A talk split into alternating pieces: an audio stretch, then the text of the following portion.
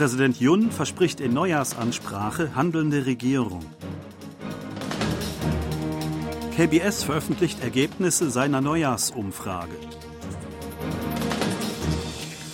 Südkorea zurück im UN-Sicherheitsrat.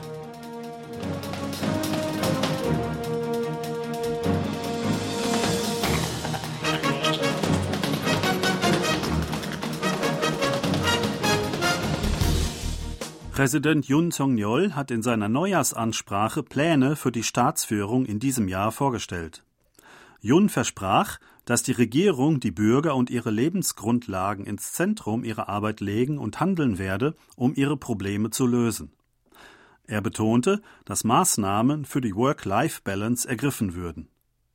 In Aussicht gestellt wurden hybrides Arbeiten, eine Kombination aus der Heim- und Büroarbeit und ein Betreuungsprogramm an Grundschulen, mit dem Schüler bis zum Abend betreut werden können. Dahinter wird die Absicht vermutet, die niedrige Geburtenrate im Land mit einem anderen Ansatz als bisher anzugehen.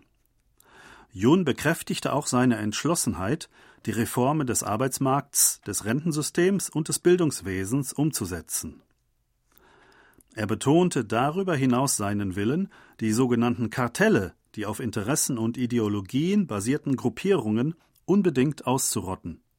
In der außen- und sicherheitspolitischen Frage bekräftigte Jun, dass Südkorea an der Schaffung des Friedens durch Stärke festhalte. Er versprach, bis zur ersten Hälfte dieses Jahres ein System zur erweiterten Abschreckung zwischen Südkorea und den USA aufzubauen, um die nordkoreanische Atom- und Raketenbedrohung grundlegend einzudämmen. Als Reaktion auf Juns Ansprache betonte die oppositionelle Minsu-Partei Koreas, dass zuerst das Pro-Jun-Kartell ausgerottet werden müsse. Die regierende Partei Macht des Volks kündigte an, gemeinsam mit der Regierung dem Lebensunterhalt der Bürger höchste Priorität einzuräumen. KBS hat die Ergebnisse seiner gemeinsam mit Hanguk Research durchgeführten Neujahrsumfrage vorgelegt. Hinsichtlich der Zustimmung für politische Parteien antworteten 36 Prozent, dass sie die Minsu-Partei Koreas unterstützten. 35 Prozent sprachen ihre Unterstützung für die regierende Partei Macht des Volks aus. Der Unterschied zwischen beiden Parteien lag innerhalb der Fehlermarge. Die Staatsführung von Präsident Yoon Song-yeol bewerteten 36 Prozent als positiv. Dabei sprachen 14 Prozent von einer sehr guten Arbeit, 22 Prozent von einer guten Arbeit. 56 Prozent waren dagegen unzufrieden mit Juns Staatsführung. 18 Prozent stuften dabei seine Arbeit als schlecht ein, 38 Prozent als sehr schlecht.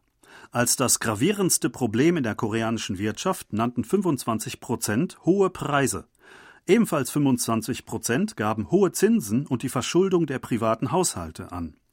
Als die dringlichste Maßnahme zur Bekämpfung der niedrigen Geburtenrate im Land nannten 35 Prozent, damit der größte Anteil, die Lösung des Wohnungsproblems bei jungen Menschen. Hanguk Research befragte vom 28. bis 30. Dezember landesweit 1000 Menschen ab 18 Jahren am Telefon.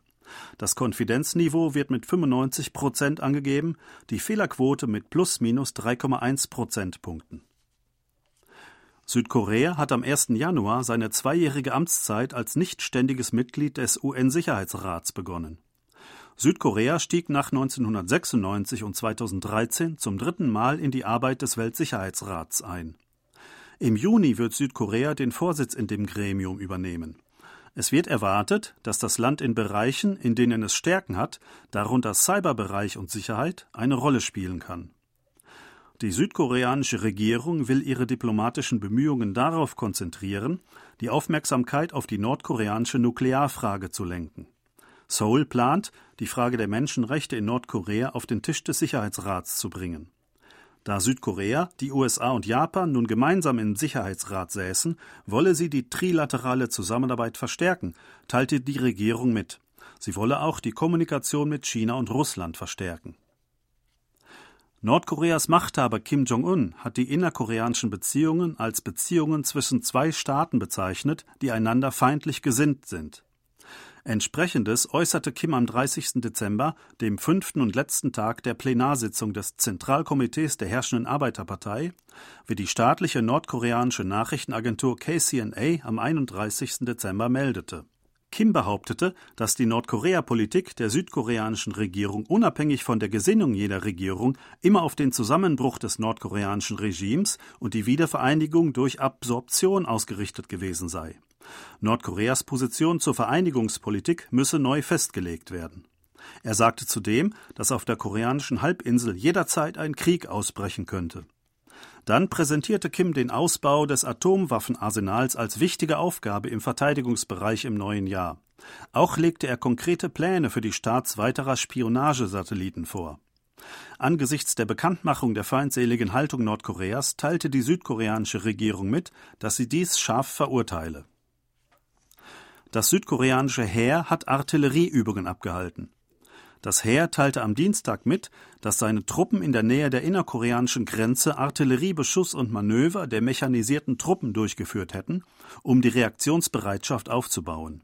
Dabei wurde auf den Übungsplätzen jeweiliger Truppeneinheiten geübt, wie Artillerieaufklärungsradare auf Südkoreas Territorium gerichtete, feindliche Artilleriegeschosse erkennen und wie die Artillerie mit Gegenfeuer auf die Quelle der Provokation, die Führung und die unterstützenden Kräfte reagiert.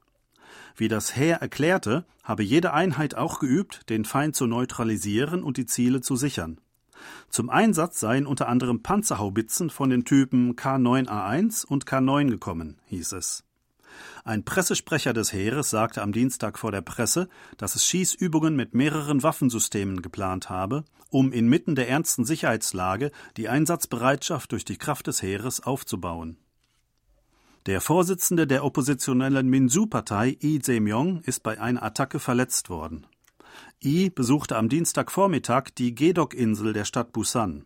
Als er sich kurz vor halb zehn von Menschen umgeben zu seinem Auto begab, wurde er von einer nicht identifizierten Person am Hals mit einer Waffe angegriffen. Der Täter wurde vor Ort festgenommen. Unmittelbar nach dem Angriff erhielt I im Krankenhaus der Nationaluniversität Busan erste Hilfe und wurde mit dem Hubschrauber ins Krankenhaus der Nationaluniversität Seoul gebracht. Nach Polizeiangaben besteht keine Lebensgefahr. Unterdessen bezeichnete die oppositionelle Demokratische Partei den Vorfall als terroristischen Akt gegen I und als ernsthafte Bedrohung der Demokratie. Präsident Yun Song-yeol hat nach Angaben des Präsidialamtes seine tiefe Sorge um Is Sicherheit zum Ausdruck gebracht. Kim Soo-kyung, Sprecherin des Präsidialamtes, sagte, Präsident Yun habe die zuständigen Behörden zur raschen Ermittlung der Tatbestände und zur Unterstützung einer raschen medizinischen Behandlung Is aufgefordert. Tsunamiwellen infolge eines schweren Erdbebens der Stärke 7,6 in Japan haben am Sonntag die Ostküste Südkoreas erreicht. Laut der südkoreanischen meteorologischen Behörde wurde die erste Tsunamiwelle um 18.01 Uhr am Sonntag vor Namhangjin in Gangneung gemeldet und erreichte eine Höhe von 20 Zentimetern. Eine Tsunamiwelle von 85 Zentimetern wurde vor Mukho in Donghae registriert, vor Sokcho eine Welle von 41 Zentimetern. Es ist das erste Mal seit 31 Jahren, dass Tsunamiwellen auf die Ostküste Südkoreas trafen. Bisher wurden viermal Tsunamiwellen in dem Land gemeldet. Der größte Schaden wurde im Mai 1983 registriert, als sich ein Erdbeben der Stärke 7,7 im Meer westlich der japanischen Präfektur Akita ereignete. Damals wurde eine Tsunamiwelle von über zwei Metern vor dem Hafen Mukho beobachtet. Angesichts möglicher Personenschäden rief die Wetterbehörde zu besonderer Vorsicht auf und dazu, sich nicht der Küste zu nähern. Präsident Yoon Song-yeol hat angesichts des schweren Erdbebens in der japanischen Präfektur Ishikawa eine Trostbotschaft an den japanischen Premierminister Fumio Kishida gesendet. Yun habe darin den Bebenopfern und Hinterbliebenen sein Mitgefühl und Beileid ausgesprochen, teilte das Präsidialamt am Dienstag mit. Er habe auch die Entschlossenheit zu Solidarität ausgedrückt, um die Erdbebenschäden zu bewältigen. Yun teilte auch die Bereitschaft mit, beim Wiederaufbau zu helfen. Er wünschte den Bewohnern des Erdbebengebiets eine möglichst schnelle Rückkehr zur Normalität. Am 1. Januar ereignete sich auf der Noto-Halbinsel in der Präfektur Ishikawa ein Erdbeben der Stärke 7,6. Mindestens 30 Menschen kamen ums Leben, viele wurden verletzt. Sie hörten aktuelle Meldungen aus Seoul, gesprochen von Thomas Kuklinski-Reh.